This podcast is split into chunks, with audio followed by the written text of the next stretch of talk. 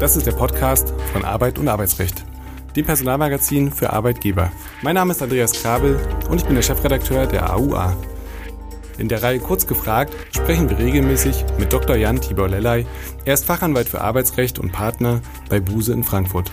Er berät seit vielen Jahren Unternehmen umfassend im Arbeitsrecht von A wie Abmahnung bis Z wie Zeugnis. Seinen Schwerpunkt hat er im Betriebsverfassungs- und Tarifrecht. Herzlich willkommen, lieber Herr Dr. Lellay. Heute wollen wir sprechen über den Kündigungszugang und die Tücken beim Einwurf einschreiben. Was das genau bedeutet, werden wir gleich erfahren. Das Zustellen wichtiger Dokumente zur Wahrung von Fristen oder dem Nachkommen wichtiger Verpflichtungen im Arbeitsverhältnis, das wirft ja regelmäßig Probleme auf. Wir haben uns mal einen aktuellen Fall angeschaut, in dem es auch um die Anforderungen an Hinweise und Informationen im Rahmen des betrieblichen Eingliederungsmanagements geht. Schildern Sie doch einmal den Fall, lieber Herr Dr. Lellay.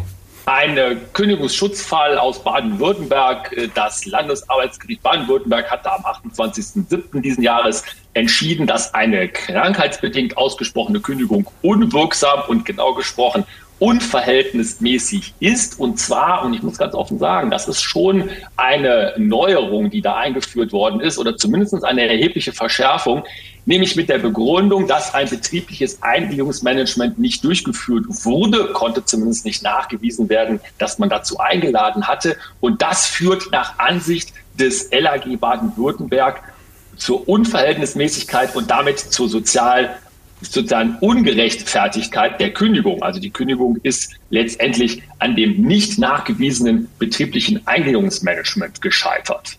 Und wir rollen das Ganze natürlich wieder ganz grundsätzlich auf. Wann gilt denn ein Schriftstück eigentlich als beim Empfänger zugegangen? Hier ist das BGB ja ziemlich ausführlich. Ähm, und äh, so wie ich mich erinnere, sollte man auch unterscheiden zwischen anwesenden und abwesenden Personen. Absolut richtig. Äh, das ist ja der allgemeine Teil des bürgerlichen Gesetzbuches.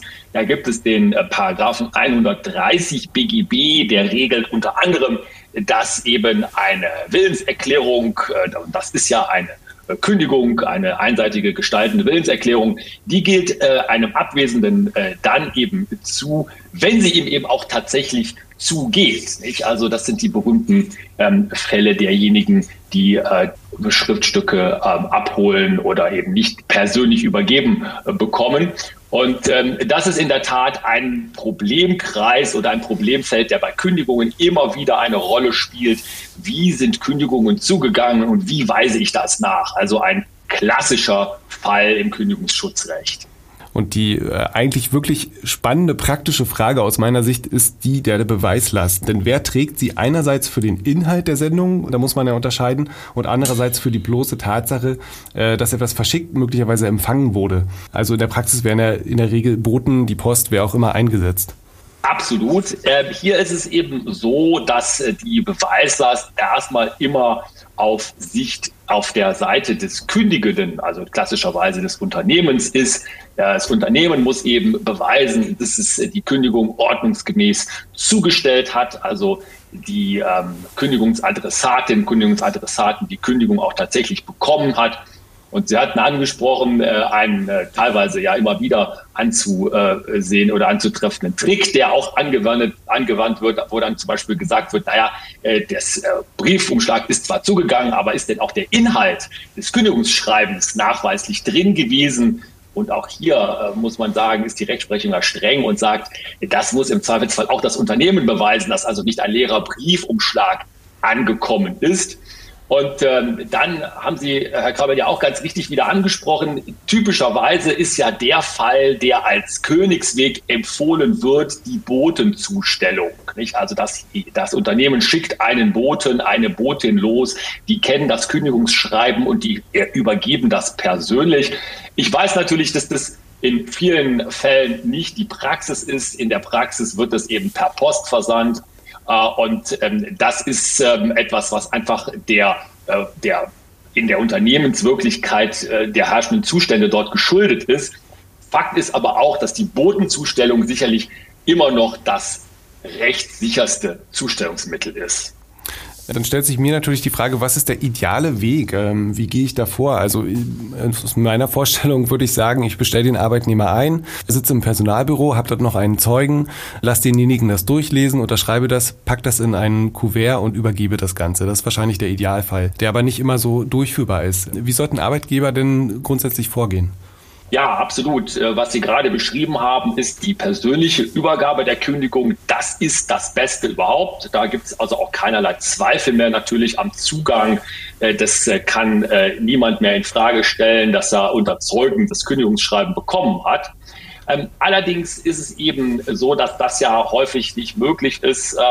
Und dann äh, könnte man sagen, ist die zweitbeste Variante die, äh, was wir gerade schon kurz angesprochen hatten, Botenzustellung. Das heißt also, unter Zeugen wird das Kündigungsschreiben fertig gemacht ähm, mit äh, Unterschrift und allem, was dazugehört, auf Briefbogen des Unternehmens, dann einkuvertiert und dann vom Boten am besten sogar noch mit einem Zeugen dabei, also ein Zweierteam, was da unterwegs ist, entweder wieder persönlich dem Kündigungsadressaten zu Hause übergeben. Das heißt, man klingelt, Tür wird aufgemacht, Sie sind der Herr Meier oder Sie sind die Frau Meier, Kündigungsschreiben wird übergeben.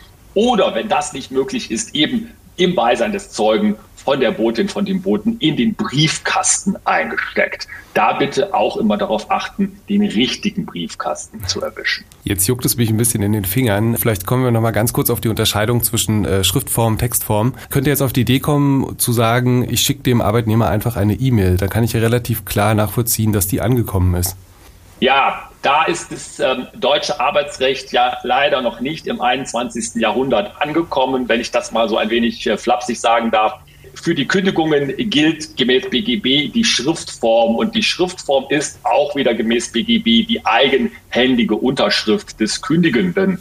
Äh, das heißt also, da unterschreibt die Geschäftsführerin, äh, der Geschäftsführer, die Vorständin oder der Vorstand des Arbeitgeberunternehmens selber oder die Verantwortliche, die das haben, Personalleiterinnen, Personalleiter und E-Mail äh, und alles, was sich mit elektronischer Kommunikation auseinandersetzt oder im Zusammenhang steht, ist für die Kündigung leider nicht geeignet, führt zur Unwirksamkeit der Kündigung.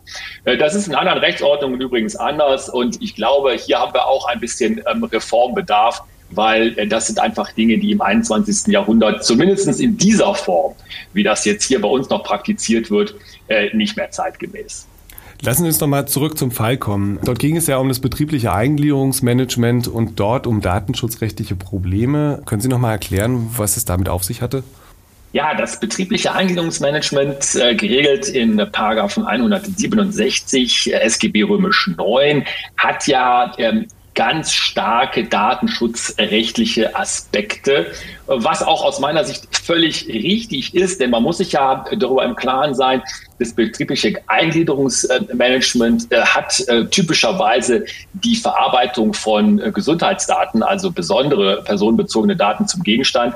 Und deswegen gibt es da eben ähm, ganz bestimmte datenschutzrechtliche Rahmenbedingungen, die eingehalten werden müssen. Da gibt es zum Beispiel den Satz 4 in Absatz 2 des 167 SGB 9, der sagt, es muss eben auf Art und Umfang der verarbeiteten Daten hingewiesen hingewiesen werden. Auch dann äh, die datenschutzkonforme Verarbeitung muss natürlich sichergestellt werden. Und dann muss, und das ist eine äh, andere, äh, ein anderer Aspekt aus der LRG-Entscheidung, die wir äh, ja schon angesprochen hatten, muss auch eine Freiwilligkeit gegeben sein des Arbeitnehmers, ähm, dessen Daten hier im BEM, betrieblichen Eingliederungsmanagement, verarbeitet werden. Und darauf muss auch noch einmal hingewiesen werden. Das heißt also, das gesamte BEM ist vollgepackt mit Datenschutzrecht. Dann lassen wir uns mal jetzt vom Besonderen zum Allgemeinen gehen und nochmal kurz klarstellen, was ist ein BEM eigentlich und in welcher Form ist das vorgesehen? Welche Durchführungswege sind da eigentlich denkbar? Ja, das Interessante am, am BEM ist ja, äh, dass es äh, zumindest was die äh, gesamten Rahmenbedingungen anbelangt, ja relativ schlank nur im äh, Gesetz äh, verankert ist. Also äh, der, der Paragraph 167 SGB 9 sagt ja nur, wann das BEM durchzuführen ist, nämlich wenn ein Beschäftigter innerhalb eines Jahres länger als sechs Wochen ununterbrochen oder wiederholt arbeitsunfähig ist Und alles Weitere ähm, ist dann erstmal ähm, dem Unternehmen überlassen. Es gibt also äh, Durchführungswege, die äh, reichen von einem äh, Gespräch, was äh, durchgeführt wird mit dem Personenkreis, also unter Einbindung von Betriebsrat, äh, eventuell Schwerbehindertenvertretung und auch Betriebsarzt ähm, bis hin zu ganz elaborierten Verfahren mit ähm, Kommissionen, die da tätig werden. Also das ist eine ganz weite äh, Form.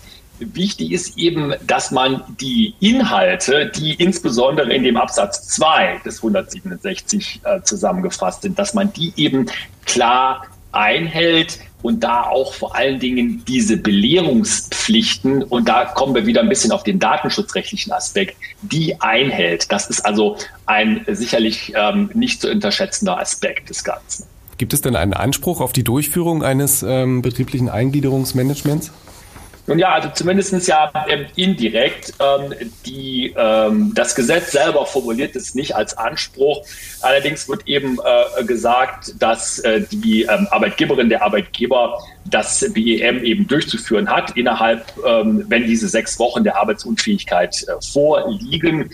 Und die Arbeitsgerichte haben ja auch da schon weiterentwickelt und vorgebaut, indem das BEM ja zu einem ganz wichtigen Bestandteil der Vorbereitung von personenbedingten Kündigungen geworden ist. Ähm, ohne das BEM, und das zeigt ja auch hier dieser Fall des LAG wieder, ist eine personenbedingte, krankheitsbedingte Kündigung ja nicht mehr möglich. Und deswegen wird man davon ausgehen können, dass es mindestens indirekt einen Rechtsanspruch auf äh, BEM gibt. Insofern ein ganz wichtiger Baustein für Arbeitgeber. Was geschieht denn, wenn sich der Arbeitnehmer beharrlich weigert? Ja, das ist äh, ein ganz äh, interessanter Aspekt. Ich höre das auch immer wieder aus der Praxis von ähm, Personalverantwortlichen, die sagen, na ja, das ist doch an sich der Idealfall für uns. Wir laden zum BEM ein und bekommen dann zurück, nein, das mache ich nicht, das will ich nicht oder bestenfalls äh, vielleicht sogar gar keine Antwort. Da ist es so und da äh, ist die Rechtsprechung aus meiner Sicht auch konsequent und sagt, naja, also äh, dann ist das äh, aus Sicht des Unternehmens auch abgearbeitet. Nicht? Wenn ich also nachweisen kann, dass äh, die äh, angeschriebenen Mitarbeiter, der da jetzt zum BEM eingeladen wurde, tatsächlich sich weigert, äh, dann kann ich auch einen Haken hintermachen und sagen, dann habe ich diesen Baustein einer eventuellen krankheitsbedingten Kündigung abgearbeitet und kann dann eben äh, weiter äh, vorgehen. Ähm, die Verweigerung ist immer aus Sicht des Unternehmens etwas, äh, was ähm, möglicherweise sogar einen für die Vorbereitung positiven Aspekt hat. Insofern heißt es also wieder Augen auf beim Versenden von Schreiben an den Arbeitnehmer. Herzlichen Dank, lieber Herr Dr. Lellay, für diese Folge und tschüss, bis zum nächsten Mal. Vielen Dank, tschüss.